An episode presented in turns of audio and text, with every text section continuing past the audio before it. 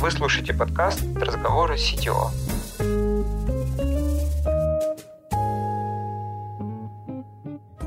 В этом сезоне вместе с коллегами из других компаний продолжаем разбираться в деталях работы CTO. Каждый выпуск будет раскрывать одну тему. Мы с гостем обсудим ее с разных сторон.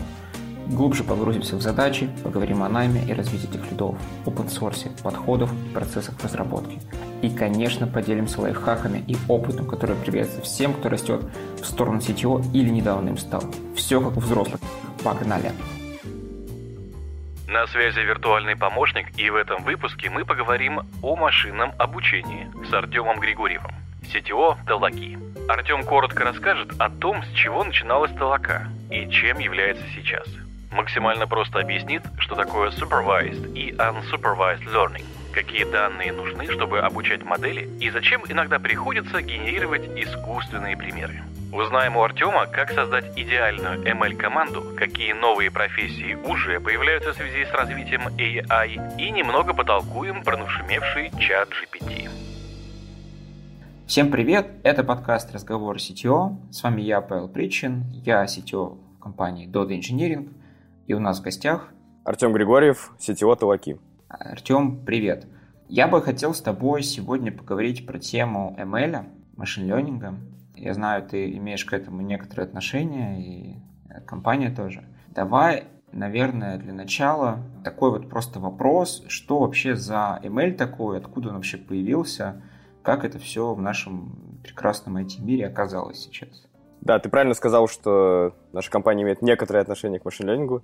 Если быть точнее, мы помогаем э, разным машин командам создавать свои продукты. Я чуть-чуть расскажу все-таки о компании, а потом отвечу на твой вопрос, просто чтобы было понятно контекст. Мы начинались э, как платформа разметки данных. Собственно, наверное, многие из вас э, знают Толоку именно как такой продукт, в котором можно было принести какие-то свои данные на разметку и попросить множество людей из интернета за деньги эту разметку сделать. Вот. Но сейчас мы расширили наше предложение, и, соответственно, мы в целом по всему э, пайплайну машин-ленинга помогаем командам от э, как раз вот разметки, подготовки данных до там, обучения и деплоймента наших их моделей. Вот, соответственно, это наше основное занятие теперь. Вот, что такое ML? ML, значит, машинное обучение, если говорить по-русски. На самом деле, область в науке существует довольно давно, то есть не то, чтобы последнее время это появилось совсем что-то новое. Этим занимались, мне кажется, еще там в прошлом веке, там в 70-х годах все это начиналось. Ну и, собственно, основная идея в том, чтобы научить компьютер, машину, да, вести себя так, как ведет себя человек, наверное, или какие-то там данные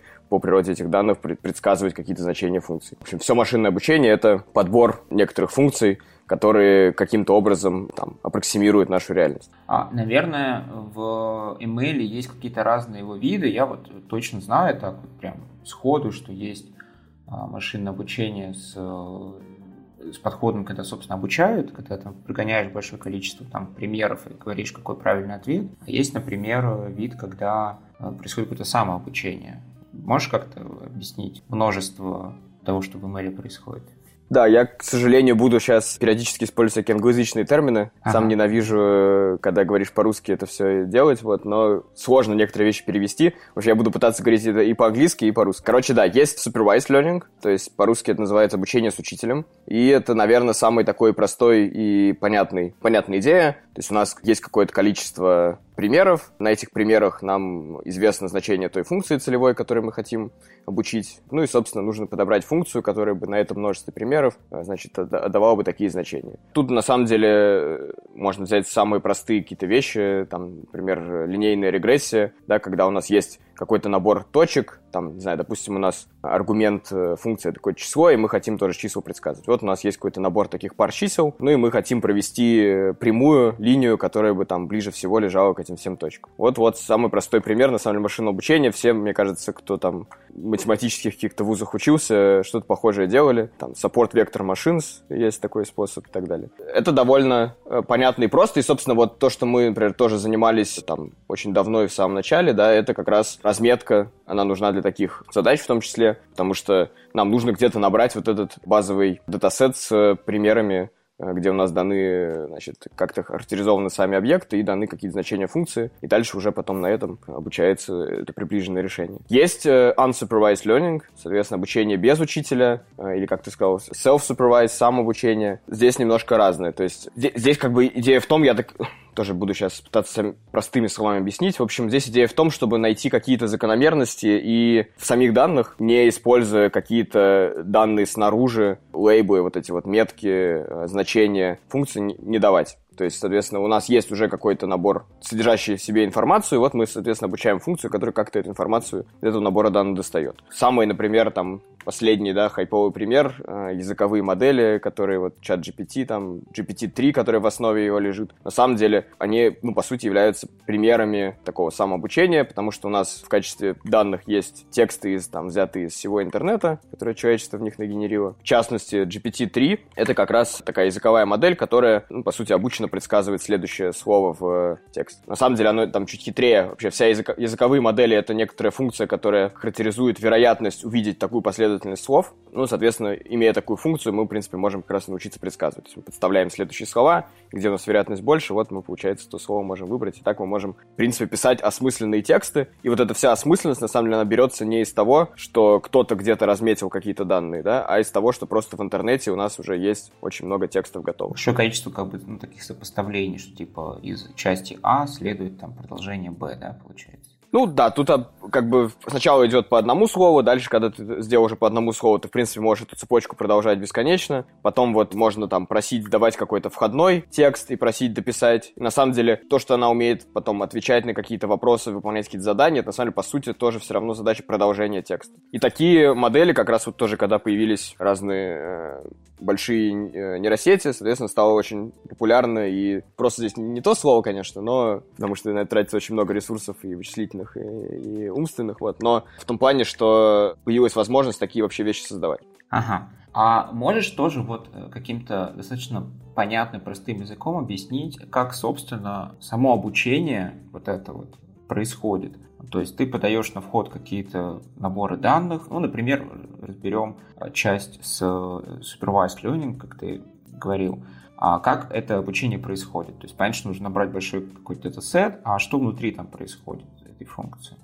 Так, ну чтобы не грузить математикой, хотя на самом деле математику надо учить, чтобы это все понимать, попробую объяснить совсем на пальцах. Грубо говоря, я уже говорил, что, ну, что смысл обучения это на самом деле подобрать такую функцию, которая, значит, аппроксимирует как-то входные данные, да, и дает такие значения, которые мы ожидаем на этих входных данных. Соответственно, функции бывают разные совершенно, то есть бывает, вот как я уже упоминал, линейная регрессия, где мы просто подбираем на самом деле коэффициенты, которые, на которые умножаются, значит, наши аргументы, и там они вместе суммируются, мы получаем значение функции. Бывают э, функции более сложные, например, нейросети, это вот, там, не знаю, слышали про перцептроны, да, когда у нас есть какой-то набор входных сигналов, они с какими-то весами суммируются, если превышается там порог, то, значит, функция выдает какое-то значение на выход. Это так, в принципе, работают, значит, клетки нейрона в мозге, Поэтому вот кажется, что, значит, то, что сейчас с нейросетями происходит, это в каком-то смысле уже приближает нас там к настоящему искусственному интеллекту какому-то, потому что вроде как бы мы пытаемся моделировать математический мозг. И точно так же, на самом деле, не понимаем сейчас до конца, что внутри вот этих больших сетей происходит, как мы не очень до конца понимаем, что происходит внутри мозга. Но если вернуться к более простому примеру, да, когда мы подбираем просто коэффициенты, соответственно, обучение, ну, происходит так, что мы пытаемся оптимизировать некоторую функцию потерь, то есть у нас есть набор входных объектов. Дальше эти входные объекты превращаются в какие-то вектора. Есть такое еще слово фичи, да, features, свойства. То есть инженеры, которые придумывают модели, они вот еще составляют, на самом деле, какой-то набор э, свойств объектов входных, которые они хотят э, измерять и как-то выдавать на вход этой функции. Значит, мы умеем вот наши какие-то объекты входные превращать в такие вектора фичей. И у нас для каждого вектора фичей из входного множества есть то значение функции ожидаемое, которое мы хотим получить. Ну или там, это если у нас задача регрессии. Если на задаче классификации, например, то у нас есть значение класса, метка класса какая-то, да. Если у нас там какие-то другие задачи, там, ну, других задач машинного обучения не так много. Дальше мы должны определить некоторую функцию потерь, то есть мы в целом должны сказать вообще, а что является качеством полученной функции на выходе. То есть, например, среднеквадратичное отклонение ответов ее от целевых значений. И вот мы хотим эту функцию потерь минимизировать. Дальше, для того, чтобы минимизировать функцию потерь, нужно на самом деле каким-то образом подбирать параметры и найти вот этот э, минимум. Ну, чтобы найти минимум, например, можно использовать градиентный спуск. То есть, когда мы э, в разных направлениях по градиенту, да, то есть берем разные частные производные по аргументам этой функции, и вот в этих всех направлениях так идем потихонечку, спускаемся на разные значения, смотрим, приближаемся мы к этой точке минимум или нет. Ну, то есть, грубо говоря, если совсем так просто, нам вот надо, да, как-то перебрать хитрым образом те неизвестные коэффициенты, которые мы пытаемся в ту форму нашей функции загнать, которую мы задали на входе, так, чтобы в итоге полученная функция давала наиболее хорошее приближение ответов, которые у нас были на входе. Не знаю, понятно ли я объяснил? Ну, давай как... Сам я вроде понял, когда объяснил, но... Давай как я вот понял всю эту историю. Я тоже, давай. Ну, как бы математику учил, но было давно. А, наверное, что-то уже забыл. Как я понял, ну, во-первых, есть разные функции, и все равно нам, человеку, предварительно, какому-то специалисту, нужно придумать какой-то вид этой функции. То есть там линейные да. функции, квадратичные, там более хитрые, какие-то логарифмические, там синусы, косинусы в разных комбинациях, ну, либо отдельный класс, это, собственно, нейросети, их тоже можно рассматривать как функции. И так как эта функция, ну, мы все понимаем, что как бы x квадрат там плюс какой-то коэффициент x там еще в какой-то степени и так далее, ну, там есть эти коэффициенты, степени, а, то есть я на какое-то количество переменных, которые надо подобрать. И, собственно, фактически мы обучением а, подбираем такие переменные, такие вот эти вот коэффициенты у этой функции, чтобы итоговый ее результат подходил нам максимально точно, ну, что бы эта функция не делала в любом случае. Ну, подходил к обучающему множеству, если оно да, у нас есть. Да, да, да. К, к, к какому-то заданному заранее идеалу, к которому вот мы хотим прийти. Ну, я это так, по крайней мере, понял. Да, ты правильно сказал, да. Ну, то есть правильно, важно действительно, что нужно, когда решается задача какая-то способ машинного обучения, ты должен понимать, а какой вообще способ ты используешь, какую модель, вот э, то, что ты говоришь, там, там, синусы, косинусы, значит, многочлены и так далее, это как бы, это называется тип модели, да, то есть какую модель вообще ты берешь для того, чтобы задачу решить. И важный, конечно, еще этап, это понять вообще, ну, как посмотреть на природу данных, чтобы представить вообще, какие модели могут подойти для решения этой задачи, подобрать вот этот набор фичей, которые характеризуют наши объекты. Там тоже есть всякие всякие хитрые механики, какие э, значения, что рассматривать. И дальше, да, происходит некоторая магия. Запускают код на питоне, и все работает. Да, и интересно, конечно, допустим, понимать, а сколько, собственно, данных для обучения нужно подготовить. То есть их там, не знаю, хватит ли какого-то одного сэмпла? Ну, наверное, нет. Хватит ли 100 сэмплов? Ну, может быть. Тысячи, миллион. Наверное, у тебя будет точнее. Все равно есть какое-то количество примеров, каких-то экзамплов, после которого у тебя уже точнее не будет. Или там точность будет достаточная. Как это, вот эта часть делается правильно? Ты задал, на самом деле, мне кажется, что это вообще самый важный вопрос. А что с данными, да, происходит да. вообще? Ну, то есть не, не, не только их количество, но вообще, на самом деле, какие данные берутся для того, чтобы обучаться. Мы вот э, себя позиционируем как последователи Data-Centric AI, то есть AI, в котором очень важную роль играют наши данные. Э, есть такой известный ученый Эндрю Ын, он тоже как раз, на самом деле, пропагандирует, что 80% работы там, machine learning инженера, значит, дата-сайентиста, это на самом деле работа с данными, а вовсе не вот эта вот история там про обучение модели. И, но вопрос про количество, он на самом деле не очень корректный, потому что важно не количество, а важно качество, но это будет слишком лозунгово звучать. В общем, важно на самом деле то, из чего состоит датасет, какие там есть примеры. Ну, давай вот пойдем от, от противного. Какие бывают вообще проблемы? Например, в датасете содержатся примеры только там на одну какую-то тему, да? Если вот мы решаем задачу классификации, если у тебя весь датасет состоит из примеров, которые относятся только к одному классу, и там нет примеров другого, сколько у тебя, какого у тебя размера датасет ни был, все будет очень плохо. И такие задачи, на самом деле, в реальной жизни существуют. Например, не знаю, какие-нибудь задачи поиска знаю, фрода, да, э, каких-то мошеннических действий. У нас, на самом деле, очень много примеров есть в жизни, где все хорошо происходит, там, какие-то, не знаю, ивенты в банковской системе, не знаю, допустим, существуют. Все, все прекрасно. И очень мало примеров, э, когда у нас реально происходит фрод, и зачастую нужно специально озаботиться и, может быть, даже искусственно эти примеры сгенерировать, чтобы вот такой дисбаланс компенсировать. Дальше важно еще на самом деле, еще могут быть проблемы переобучения, да, то есть чем больше ты данных пытаешься скормить модели, тем она начинается лучше и лучше, значит, к этим данным приближаться, но на самом деле получается в итоге полная фигня, она обучается настолько хорошо эмулировать твой датасет, но при этом, когда ты даешь реальный пример, она работает очень плохо. А для этого испо- нужно использовать э, валидационный набор данных, на которых, собственно, которые модели при обучении не показывать, но на ней ты можешь проверять, как бы, насколько она реально э, хорошо или плохо работает. Дальше тоже, на самом деле, все очень сильно зависит от э, конкретной модели, потому что, например, вот там возвращаясь к тем же языковым моделям, да, и GPT-3, про который я тоже вначале говорил, она, например, умеет решать задачи классификации. То есть ей можно сказать, какой-то, дать какой-то текст, э, рассказать в виде, в виде тех входных данных, которые мы ей даем, э, какие у нас бывают классы, и попросить дальше какие-то неизвестные тексты классифицировать. Она успешно этим справляется, потому что в ней уже настолько много информации содержится, что ей достаточно увидеть там буквально там пару-тройку примеров, чтобы понять вообще, что ты, что ты у нее спрашиваешь. Соответственно, если это какая-то модель э, сильно более простая, то как бы примеров нужно больше больше. В общем, здесь сложно ответить про количество. Здесь надо смотреть э, за процессом и контролировать как раз, не допускать такие классические ошибки и проблемы, которые могут существовать в данных. Смотри, давай я вот как у тебя пишу, вот, допустим, как у нас Dodo используется email, в какой задаче, и дальше мы попробуем вокруг нее тоже немножко покрутить. Может быть, там есть какие-то интересные что-то около, или ты по ней как-то там расскажешь. Но вот смотри, например, э, у нас есть такая задача, как вот пиццы производятся, они продаются клиенту, и, конечно, мы хотим, чтобы все пиццы, которые продавались, они были бы идеальные. Вот есть некоторый идеал пиццы. Достаточно пропить пропеченное тесто, но не сильно и не мало, нужное количество... Метрика качества пиццы у вас есть? А, да, да, да, там, там все это оценивается, то есть какое тесто, насколько пропечено, там снизу у него должно быть немного, может быть, замечал, там есть такое количество крупки, но его не должно быть слишком много и не слишком мало, а не должна быть слишком масляная. Ну, в общем, там есть некоторый стандарт такой идеальная пицца. Нужное количество ингредиентов, правильной раскладки, то есть там колбаска, пепперони, нельзя бы как положить, их надо специально там схеме класть. Там, на маленькую пиццу своя схема, на среднюю своя, на большую своя. И понятно, что пиц производится очень много. Ну, если там в минуту в пик идет ну, там, 460 заказов, ну, как минимум, наверное, 460 пиц там примерно производится. И, конечно, хочется все это контролировать. Я проголодался уже, пока ты это рассказывал.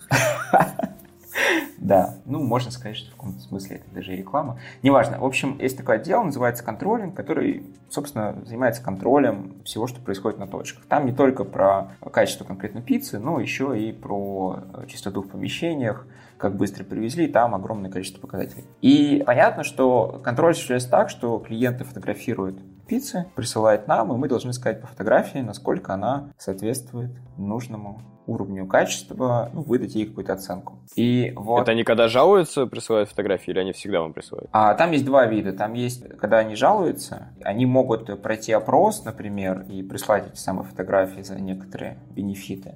Это любой человек, ну, там, за какой-то там кэшбэк небольшой. А, либо есть специальные а, так называемые тайные покупатели, которые на постоянной основе ну, они в основном стандартные люди, тоже за дополнительную бесплатную пиццу готовы проводить вот эти самые отчеты. От них требуется чуть больше, чем просто пофоткать, указать там, был ли там курьер, пришел ли он вовремя, вежливо ли он с тобой обращался, общался, и вообще все хорошо.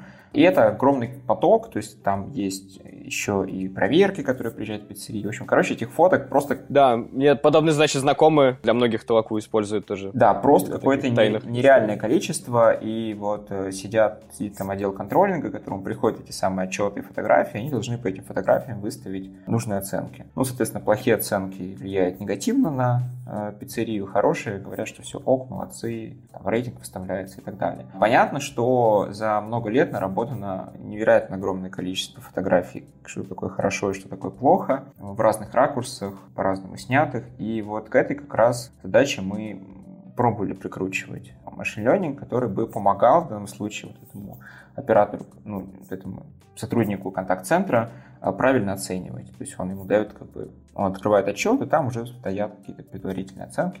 Он их может подкорректировать, если там что-то не так. Ну или согласиться, если оно выглядит нормально. Да. Я очень люблю такие применения ML, когда они не целиком людей заменяют, а когда помогают. Такой машинно-аппаратный комплекс получается. Да, да. Ускоряют рутинную работу, скажем так. Да, да, это, это, именно ускорение рутинной работы.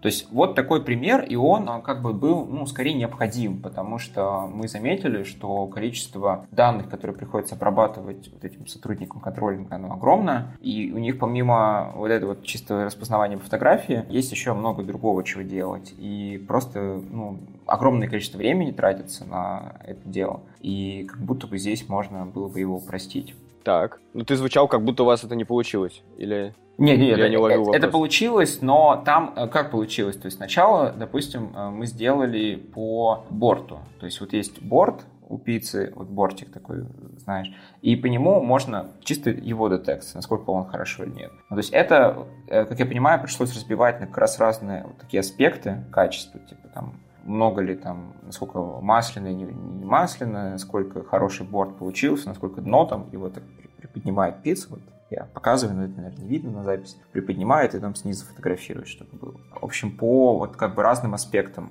качества. Не, ну тут хитрая такая комплексная задача получилась, потому что есть, с одной стороны, компьютер vision часть, да, когда из фотографии нужно вытащить какую-то, не знаю, численную или там класс какую-то характеристику, да, то есть вот ты нужно определить, э, значит, на фотке, где находится этот борт, и дальше нужно там, не знаю, его толщину в его толщину, да, прям там, достать. Там толщину прям. А потом, нет.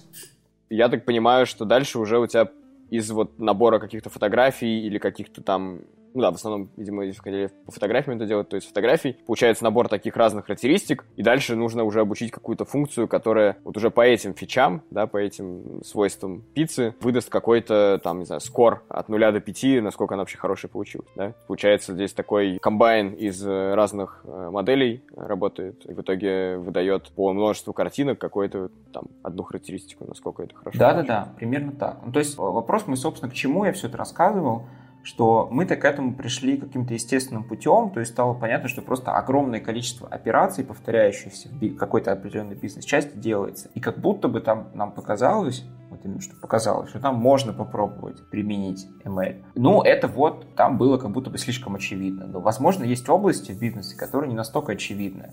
Как вот, на твой взгляд, правильно э, подойти вот к этой проблеме? Где попробовать ML и испытать в бизнесе, а в каких областях, может быть, не стоит? Может, там есть какие-то стандартные подходы к этому? Ох, знал бы я. На самом деле, мне кажется, что твой вопрос можно переформулировать так. Существует ли серебряная пуля? Вот. Ее, как обычно, не существует, ну или мне неизвестно. Вот, поэтому здесь, наверное, ответ довольно простой, что да, нужно пробовать там, где ты считаешь, что как бы твой return on investment, да, ROI, имеет смысл. Ты потратишь какое-то количество там, людей, э, человека месяцев с определенной зарплатой на то, чтобы преследовать какую-то задачу, и не факт, что на самом деле ты ее сможешь решить. То есть вот здесь нужно еще пытаться как-то прогнозировать вероятность да, успеха, потому что это все уже не просто разработка чего-то детерминированного, вот, это все-таки процесс, в котором может получиться неудача. Наверное, это можно предсказывать, да, смотреть там у конкурентов или читать э, какие-то там use cases, существующие там научные статьи, э, у кого что получалось. Хотя научные статьи, на самом деле, рекомендации довольно часто дают, что их нужно смотреть. Их нужно смотреть для того, чтобы расширять свой кругозор. Но ориентироваться на их результаты и сразу считать, что это сразу возможно повторять в продакшене, на самом деле, по моему опыту, довольно часто бывает, что нет. Вот. Поэтому нужно скорее смотреть на целом индустрию, что происходит, если у кого-то похожие примеры. Ну, например, или можно прийти к нам в Толоку, у нас есть некоторый набор там готовых моделей, которых можно на э, своих э, данных дообучить и посмотреть, э, что будет получаться. На самом деле, мне кажется, что для компаний, у которых там ну, каких-то больших отделов собственных там дата-сайентистов и мальчиков нету. Э, мне кажется, вот такие вот, да, полуплатформенные решения как раз и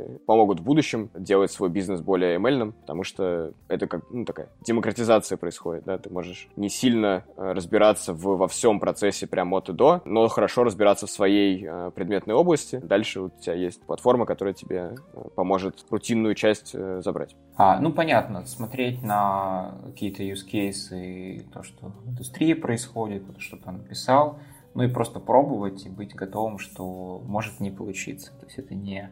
Да. Ну, дальше можно, наверное, какие-то попридумывать там штуки, которые повышают вероятность, что получится. То есть, например, конечно же, там, ML без данных, ну, довольно трудно его себе представить. То есть, поэтому, скорее всего, там, где, да, у тебя есть много каких-то интересных данных, особенно если они имеют какой-то в себе, ну, какую-то структуру, какую-то информацию все несут, да, не просто там шум какой-то записанный, вот, а действительно, там, ну, в вашем случае это были какие-то размеченные руками фотографии пиц, там, и так далее, кажется, что в это, там что-то полезное, какой-то полезный сигнал содержится. Поэтому это повышает вероятность итогового успеха решения задач при помощи email. Вот. Ну и тоже, наверное, такой совет, что если компания в будущем предполагает как-то свои э, процессы при помощи машинного обучения там оптимизировать, улучшать, да, там, не знаю, повышать свою маржинальность, то все-таки подумайте и начните собирать данные, чтобы потом было не обидно, что вы там нужные логи не писали на протяжении нескольких лет, вот, и у вас просто не хватает сейчас информации, чтобы все обучить. А мне кажется, как раз э, данных-то у всех много, вот что с ними делать, пока еще не все придумали.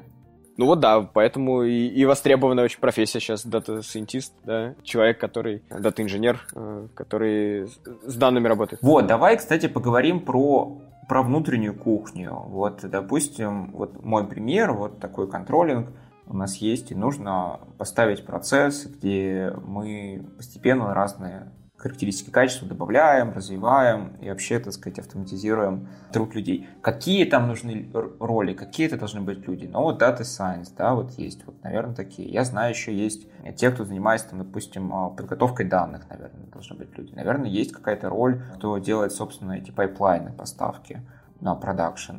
Как вот можешь описать какую-то, не знаю, идеальную команду или там отдел вот этого ML, как он должен выглядеть?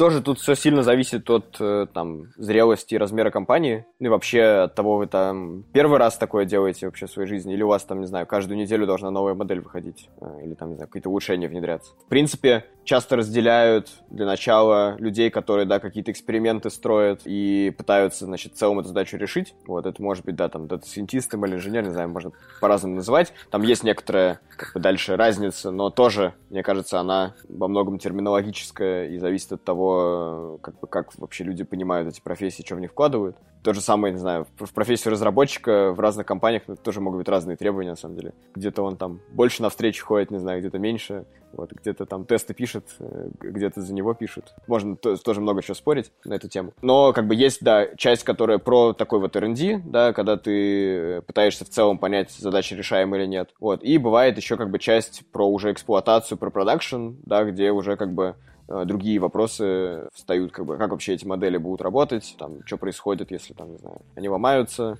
Ну, это уже такой SRE, может быть, какой-то, да, часть работы. Вот, бывают вообще интересные случаи, когда например, какую-то классную модель смогли обучить, а дальше ее нужно, там, не знаю, на каком-нибудь слабеньком Android-телефоне э, тоже запускать. И есть ребята, которые пытаются, значит, ее как-то дистиллировать, переписать там на, знаю, с питона на плюсы, чтобы она дальше там тоже работала. Так тоже бывает. А дальше, как ты правильно говоришь, если уже мы говорим о каком-то процессе регулярном, да, когда вот такие исследования, там, улучшения, внедрения происходят, то нужна какая-то инфраструктура, которая позволяет, значит, и данные подготавливать, там, поставлять в нужном виде, и есть э, специальные дата-инженеры и люди, которые поддерживают такую внутреннюю платформу данных. Нужна какая-то инфраструктура дальше для прогона экспериментов, для того, чтобы, не знаю, какие-то, может быть, либо тестовые среды, либо там АБ-тесты в продакшене проводить э, на части пользователей. Вот это тоже не сразу нужно в э, там, начале пути, но зачастую нужно потом. Дальше нужна, собственно, какая-то там среда, в которой эти модели там версионируются, хранятся, сравниваются друг с другом, тоже на самом деле большая боль. Ну и вот дальше можно смотреть, как бы можно пытаться строить такое своими руками, если, не знаю, компания будет большая и, хочется большой отдел вот, выстроить, это прикольная задача, наверное. Вот, можно пытаться использовать какие-то готовые решения платформы, закрывать какие-то потребности там технологиями, которые уже существуют на рынке, типа Таваки. Вот э, давай тоже про вот э, то, что на рынке существует, и про то, что воспользоваться какими-то готовыми продуктами. Но понятно, что сейчас вот ты уже сказал про чат GPT, его пытаются присунуть там куда только можно, как угодно только задействовать, но это скорее какое-то веяние сейчас вот такое пошло, и, ну, хайп, скажем честно. Да, но, точно. Ну и вот понятно, ты говоришь про Толоку, это тоже вот часть про подготовку данных, про разметки, тоже вот закрывает сервисом. А что еще ты можешь вот из такого интересного существующего сказать, из каких-то существующих сервисов или инструментов, что может помочь людям ну, погрузиться сразу же в мир ML, как-то упростить их бизнес, может быть, там что-то уже готовое предлагается. Не, ну вот на самом деле я хотел немножко поправить. Толока это не, только не только про разметку, это сейчас и про как раз части ML пайплайна, связанные с обучением моделей, деплойментом, их последующим мониторингом. То есть на самом деле как бы вот те куски процесса разработки, эксплуатации моделей, которые в принципе есть, мы тоже начинаем покрывать, поэтому можно приходить к нам и пользоваться. И в принципе, да, на самом деле, ну, там в каждом из э, трех больших облаков, да, Azure, AWS, Google Cloud, в Яндекс на самом деле, тоже есть свои какие-то решения, которые предоставляют инфраструктуру для ML. И существуют решения там от каких-то вообще готовых моделей, там, не знаю, например, модели распознавания речи, да, то есть у тебя есть там аудиофайлик, э, ты его присылаешь в какой-то endpoint, тебе обратно текст дают. Вот, это уже прям конечные готовые решения, которые не нужно там пытаться повторить у себя э, с нуля, они уже готовы вплоть до того, что просто до одного вызова описаны. А есть какие-то решения, которые более кастомизируемые, ну и на самом деле мне кажется, это не только в области email, это, в принципе, везде так происходит, что есть как бы такие узкие готовые штуки, и дальше начинают потихоньку их разбирать и давать возможность кастомизировать разные части. Например, вот то же самое там распознавание речи, а на самом деле может быть у вас, не знаю, какой-нибудь специальный колл-центр, в котором, не знаю, идет техническая поддержка какого-то очень сложного продукта, и там очень много разной терминологии, э, которые вот просто так, значит, в обучающем множестве не возьмется. Там какие-нибудь, не знаю, специальные термины технические. Поэтому хочется в такой задаче, да, взять и в эту модель добавить каких-то своих данных, своих примеров. Ну вот существуют сервисы, которые позволяют что-то готовое, такое general, э, дообучить до каких-то конкретных кейсов. Мне кажется, что вот то, что сейчас там все вокруг чат GPT носятся тоже, да, на самом деле пойдет в сторону того, что поверх э, вот таких вот таких общих, вроде как бы таких классных и умных моделей, на, на обучение которых были потрачены там десятки миллиардов долларов, э, начнут появляться бизнесы помельче, которые сумели эту вещь дотюнить до применения применение в какой-то конкретной там предметной области. И вот это на самом деле прикольно. То есть прикольно, что такие абстрактные махины, да, которые сейчас, на самом деле, ну, с ними прикольно там разговаривать и использовать для фана, но их уже на, все-таки научатся применять для задач каких-то более а, прикладных и конкретных. Есть какие-то стартапы, я видел, там, которые там презентации помогают, значит, воять при помощи нейросетей, там есть какие-то истории про там самуризацию каких-нибудь научных статей там или текстов, да, это тоже, в принципе, вполне себе понятные прикладные истории, которые очень удобны. Ну, даже вот э, банальное распознавание речи, вот мы сейчас тоже с тобой общаемся там на видеосозвоне, и, наверное, было бы очень здорово, чтобы все это распозналось в виде текста, а еще было бы сверх здорово, чтобы какие-то, может быть, выводы бы даже сделаны были, какой-то summary из э, того, что люди говорят. Кажется, что это вполне реалистичная задача сейчас. Да, так уже даже делают, то есть выписать вообще, там, загрузить видео, получить расшифровку, кто что говорил, это уже решенная задача. Есть, например, сервис такой для там аналитики продаж Gong называется, он уже умеет. В него загружаешь видео, встречи с клиентом, он тебе, значит, выдает, э, кто когда что говорил, там, значит, подсвечивает какие-то там ключевые моменты, где, там, не знаю, было что-то негативное или позитивное происходило или что-то такое. Дальше накрутить поверх этого модель, которая будет делать суммаризацию и рассказывать, о чем вообще эта часовая встреча была, тоже, мне кажется, вполне себе решаемая задача в ближайшее время. Возможно, уже кто-то даже решил. Ну да, потому что сколько этих встреч проходит, и я уже просто часто думаю, господи, еще садиться кому-нибудь после встречи, писать это summary в какой-то чат. Ужас. Зачем это делать? Ну, я на работе использую, то есть я не, не могу сказать, что я прям каждый день GPT спрашиваю, значит, но там для каких-то вещей, значит, где мне нужно... А вот для каких ты его используешь? Вот, вот, как, вот как, как ты ему нашел применение? Ну, не, не, надо, не надо все рассказывать, парочку. Да, не, все. Ну, самое смешное, недавно мне, меня попросили, значит, э, там, для наших HR-документов написать 5-7 пунктов кратких, значит, обязанностей job description CTO. Вот, я такой, блин, что же делать? Вот, пошел, написал, типа, CTO, job description, in, там, 5 short points. Вот, она мне выдала. Все, я скопировал, отправил HR. Потратил 5 минут своего времени. Ну, и на самом деле, да, увидел там прикольно. То есть, эти вещи я делал, в принципе, но э, есть вещи, которые я оттуда узнал, что мне нужно нужно делать. Ну вот у меня, знаешь, мысль шла в сторону какого-то упрощения для разработки. Ну, то есть мы все понимаем, что языки э, программирования не развивались от более простого, примитивного машинного языка к более сложному высокоуровневому, и уже команда на языках высокого уровня дается ну, практически в человеческом языке. Да. А э, и были снипеты, были шаблоны, то есть была какая-то подстановка, автокомплит и так далее. И как будто бы это вот просто еще один следующий шажок, когда ты уже не какие-то известные структуры помогает тебе компьютер заполнять, а когда ты ему говоришь чуть более высокоуровневую задачу, ну, сгенерируй мне такой-то класс, который делает примерно то-то, то-то, так-то, так-то, и он тебе наверное, способен какому-то нормальному... Так уже есть такое. Да. GitHub Copilot, например, есть. Да, да, например, GitHub который Copilot генерирует... тоже у нас. Тесты генерировать, например, очень классно, мне кажется. Экономит кучу времени.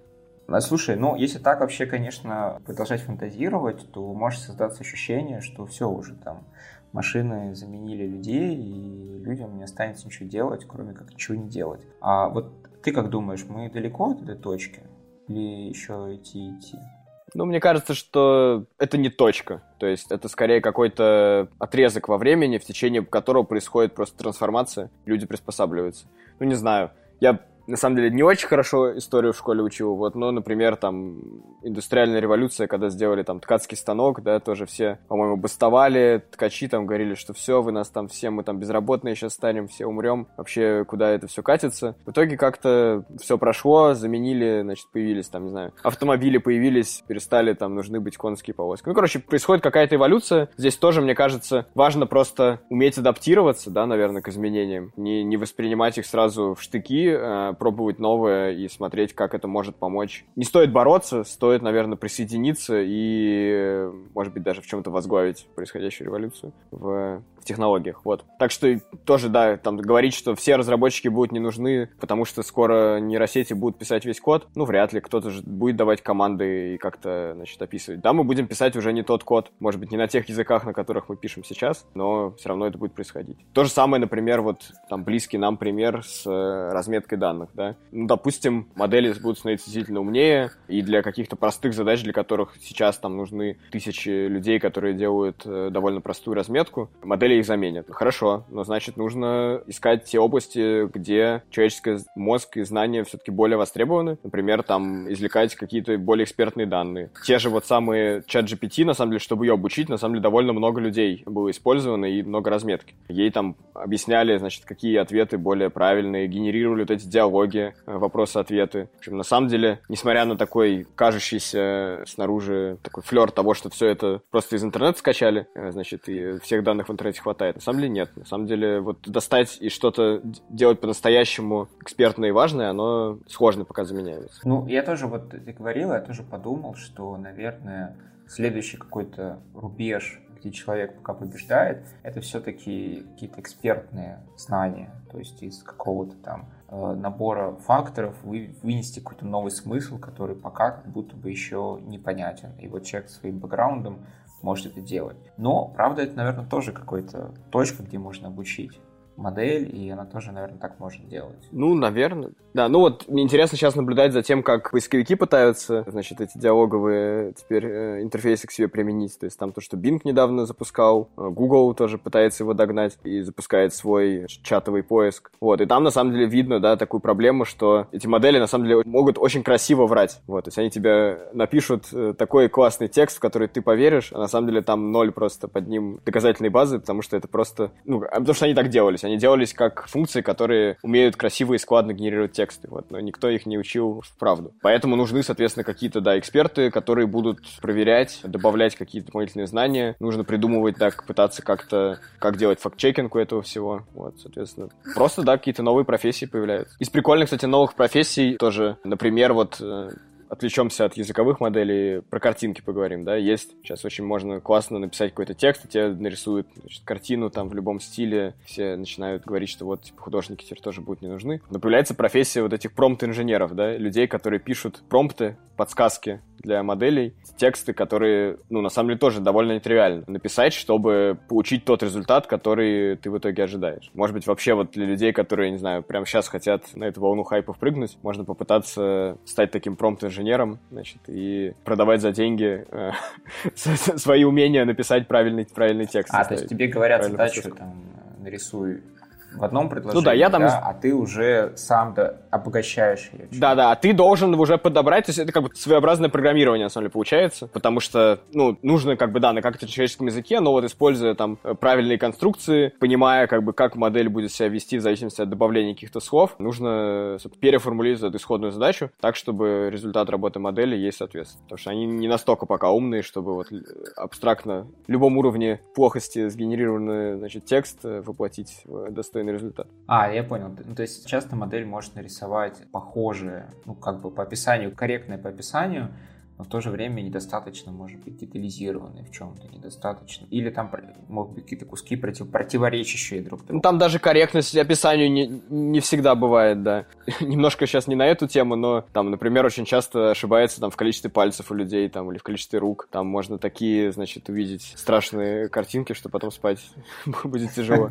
Вот. Соответственно, для этого тоже нужны какие-то люди, да, которые будут помогать такие косяки исправлять, поддерживать, значит, э, работоспособность этих моделей. Я даже забыл, там был какой-то термин даже, э, при котором э, люди э, боятся похожих на правду предметов или там каких-то роботов, похожих на людей, при этом они недостаточно сильно похожи, да, я тоже забыл термин, я понял, о чем ты говоришь, что ну, это немножко из другой э, оперы, это вот вопрос, типа, если делать каких-то гуманоидов, да, которые будут похожи. Вот, так нет, это же то же самое, то есть он рисует картинку, порог. и она как будто mm-hmm. бы нормально нарисованная художником картинка, но ты начинаешь вглядываться, присматриваться и видишь какие-то странности. Потому что она почти-почти похожа. То есть это видно, что она это не какая-то там схематичный рисунок, и не какой-то там неумелый рисунок, но он, она недостаточно идеальна для того, чтобы мы считали ее правильной.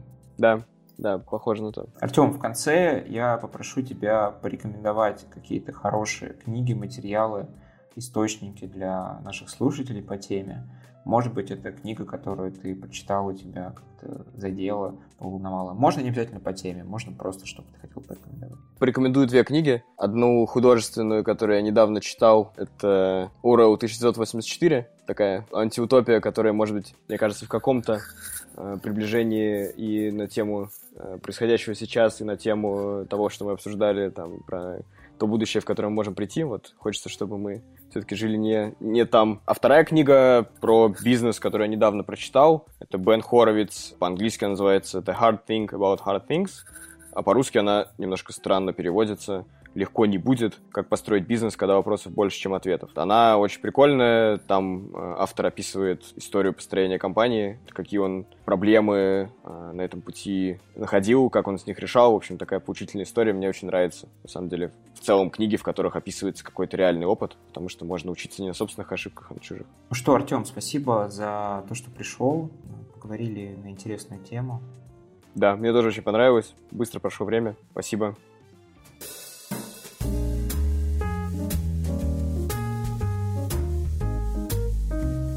Это был подкаст «Разговоры с CTO».